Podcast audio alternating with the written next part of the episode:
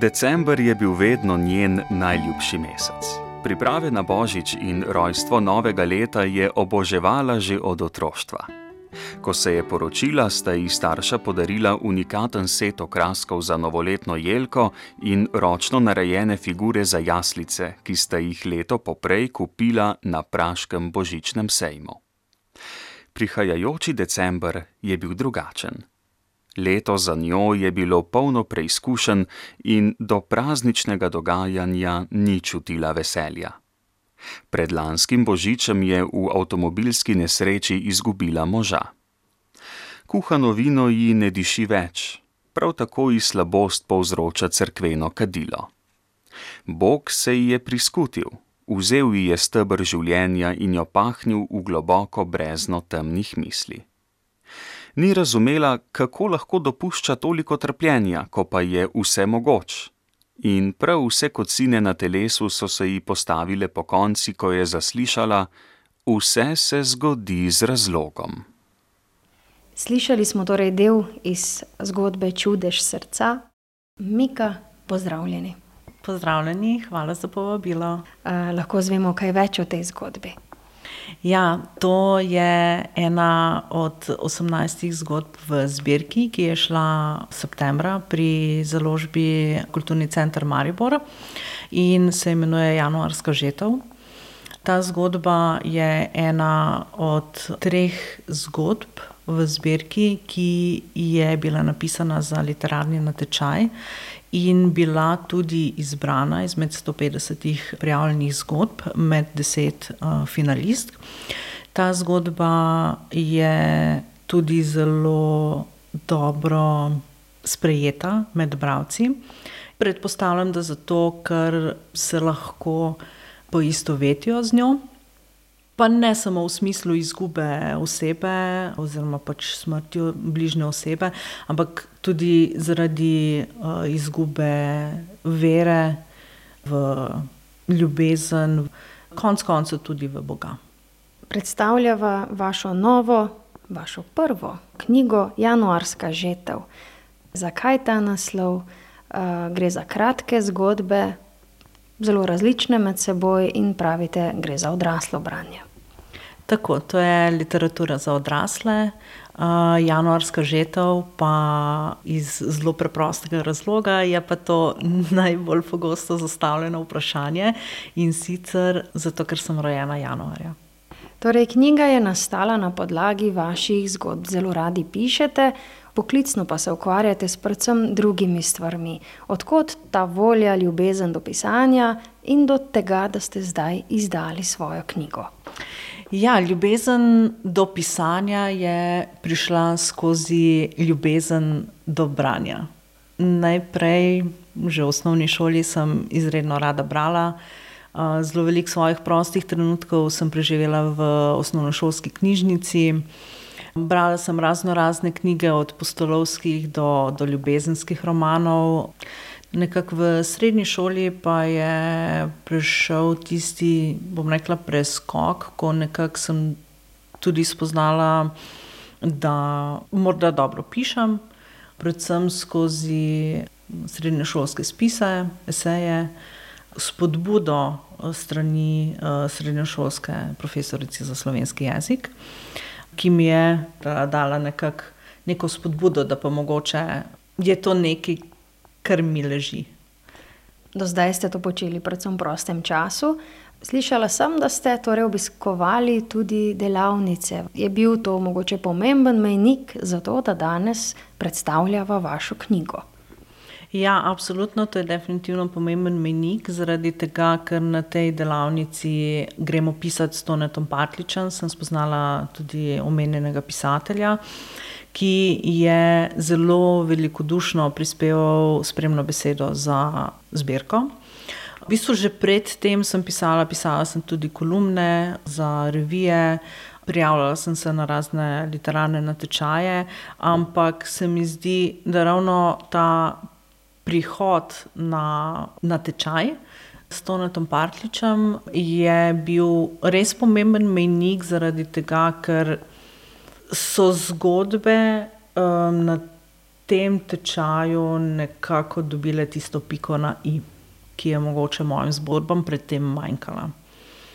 Pa če se še dotaknemo torej zgodb, vseh ne bomo predstavili, pa vendar zanimivo je, da vaši junaki v vaših zgodbah so ljudje, o katerih se morda premalo govori. Vaši junaki so odvisniki, alkoholiki, morilci in ne obratno kot običajno. Zakaj tako? Ja, zaradi tega, ker me zanima pač um, sociološki vidik uh, ljudi in njihovih življenj. Uh, naj povem, da sem že doskrat slišala, da se zgodbe berejo kot da bi bile resnične, ampak uh, niso. V bistvu v tej zbirki sta samo dve zgodbi, ki temeljita na resničnih dogodkih, in ti dve zgodbi sta med sabo povezani.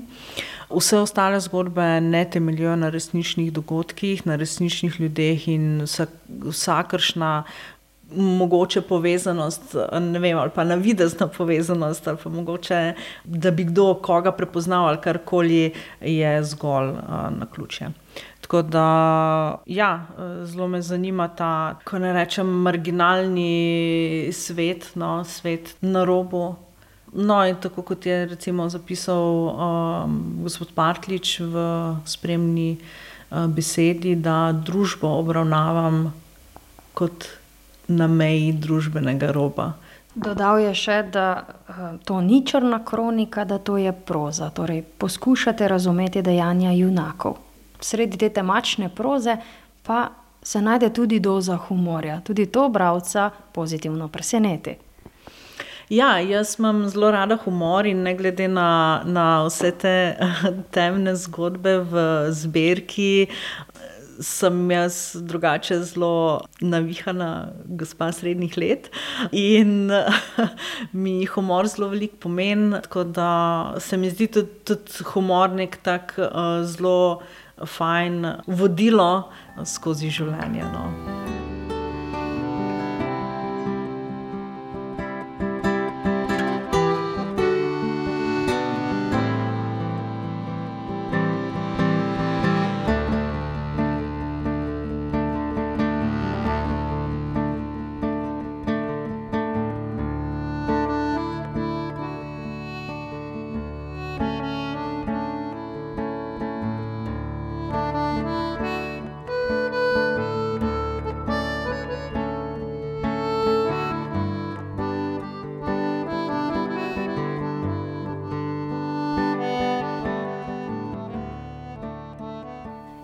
Tudi humor se najde v knjigi Januarska žetev. Zgodbe so različne, nekatere imajo tudi srečen konec. So pa tudi takšne, ki pustijo, da sam bralec torej razmišlja o tem, kakšen pa bi bil konec. Torej, radi pustite bralca na nekakšnih lovorikah, mu date svobodno misliti.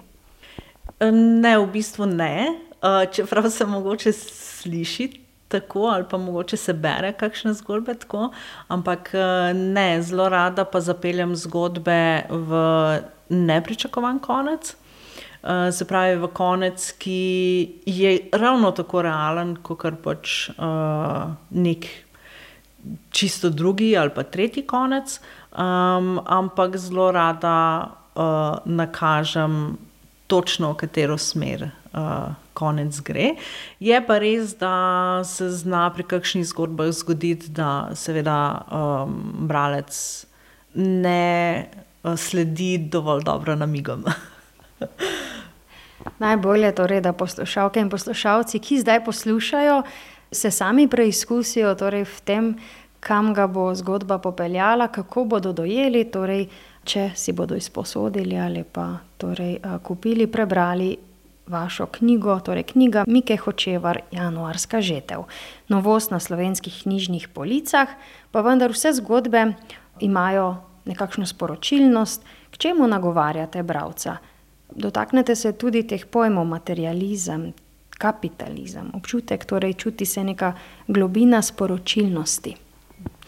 Ja, um, bralce nekako nagovarjam na to um, raznolikost se pravi raznolikost življenja ali pa raznolikost zgodb ljudi ki se v današnjem času, ki je res zelo hiter in tudi zelo materialistično, kapitalistično naravnan, lahko zelo različni, tako srečni, kot tudi malo manj srečni konci.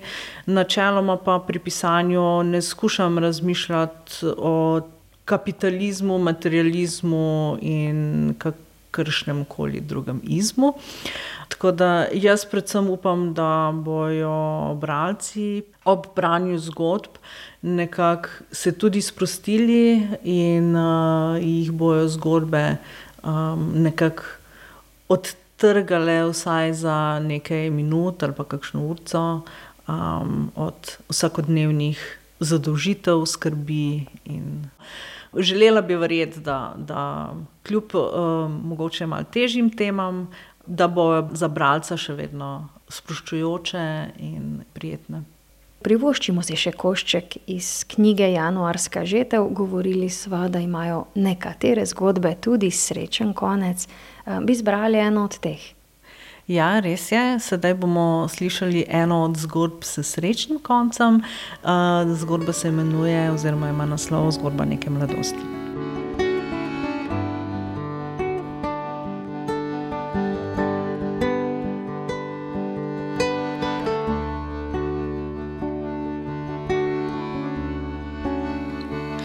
Odhod v brigado se je pričel z mojo potovalno slabostjo. Prek Zagreba, Beograda, Valjeva in Čačka sem komaj čakala, da pridemo do naše destinacije - brigade narodne herojke Majde Vrhovnik. Nismo bili edini. Zbrala se je prava vojska jugoslovanskih mladincev, ki so s ponosom peli pesmi o domovini in hkrati vihteli kramp visoko po oblakih kakšno doživetje resničnega bratstva in enotnosti. Poskakali smo iz prašnih avtobusov in že so nas razdelili po šotorih ter nam hiteli dodeljevati dela. Režim bujenja, kot v vojski, nas ni motil.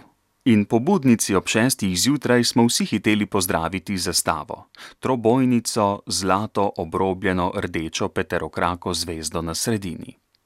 Sledil je zajtrk, na to pot na delovišče. Po prve pol ure jutranjega, a vseeno žgočega poletnega sonca mi je postalo slabo. Komandir me je vso bledo pospremil v ambulanto, da me pregleda zdravnik.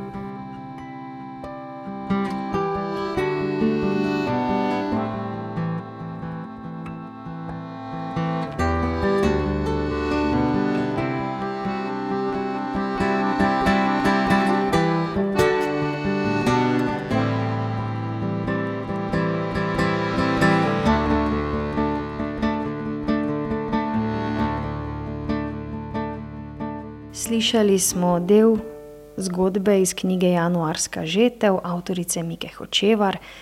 Avtorica je le zdaj tukaj ob meni in zgodbo smo napovedali kot zgodbo s srečnim koncem. Ampak v tej knjigi nič ni tako predvidljivo, kot se morda zdi. Avtorica bralca vedno rada preseneti, torej pravite, da tudi tukaj se zgodba še ne konča. Tako je, to je tudi ena od treh zgodb, ki so bile napisane za literarni natečaj in uh, so tudi dosegle vidnejšo vrstitev med deset finalistk, uh, je bila izbrana. In ta zgodba res govori o eni mladenki, ki pri rosnih uh, sedemnajstih letih zanosi uh, in potem tudi rodi uh, sina. Ampak tukaj se zgodba ne konča.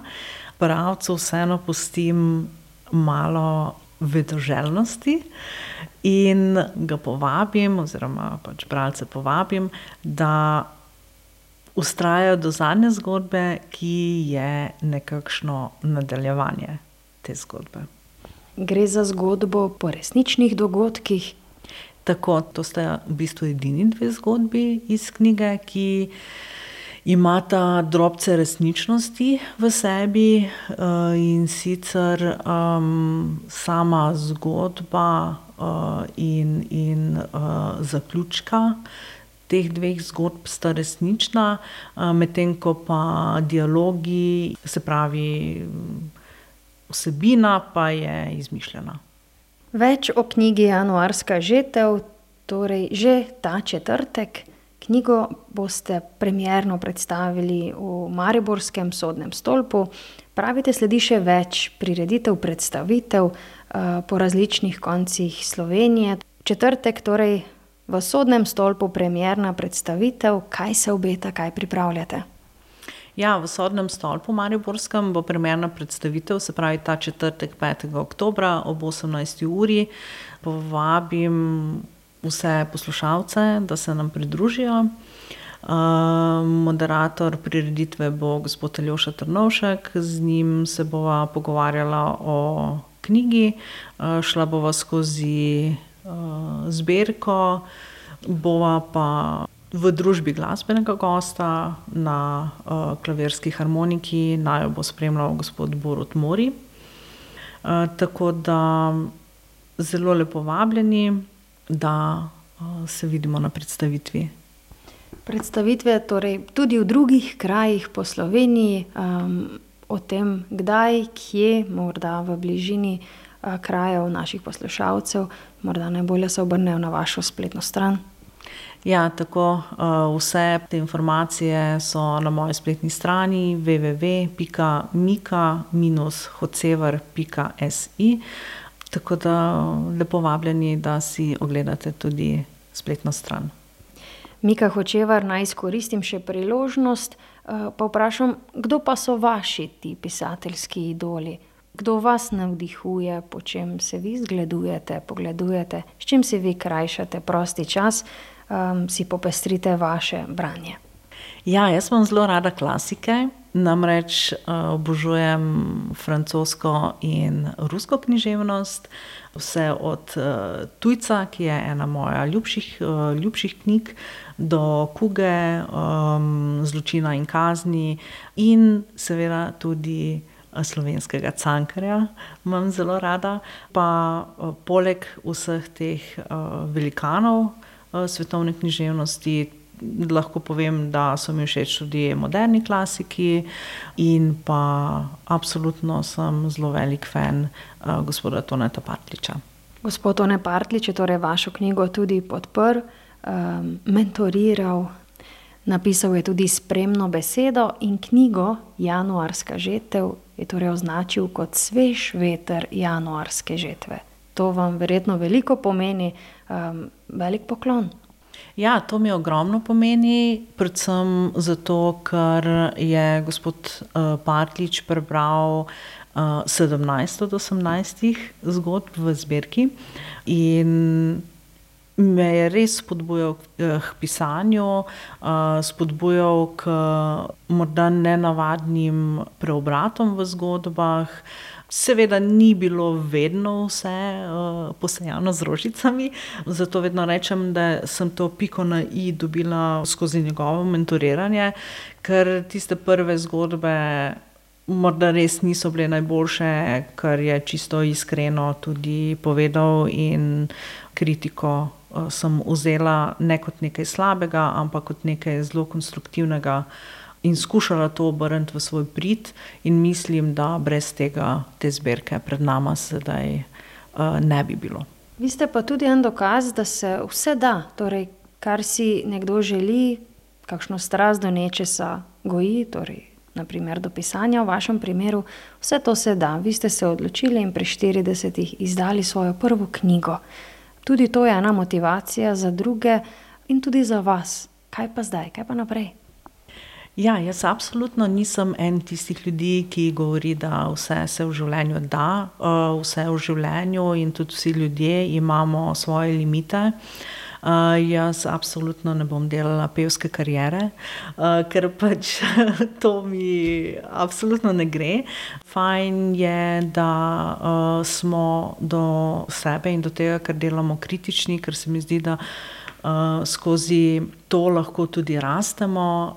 Da, da sem ena tistih, ki pravi, da se vse življenje učimo, tako da nikoli ni prepozno za, za, za ustvariti nekaj dobrega v življenju, za dati neko smer tudi morda komu drugemu. Hvala za vprašanje o prihodnosti. V nastajanju je roman, o katerem pa sedaj ne bi uh, ravno veliko govorila, no? uh, ampak uh, absolutno bom zelo vesela, če se ponovno vidimo in slišimo uh, ob izdaji tega romana. Zdaj pa torej čestitamo za prvenec, januarska žetev. Vse dobro na vseh predstavitvah knjige, ki sledijo. Um, najlepo uspe. Najlepša hvala in ponovno povabilo ta četrtek, 5. oktober ob 18. uri v Mariborski sodni stolp. Mika Hočevar, hvala lepa. Hvala za povabilo. Drage poslušalke in poslušalci, to je bila štajerska avtorica Mika Hočevar in njen knjižni prvenec Januarska žetev.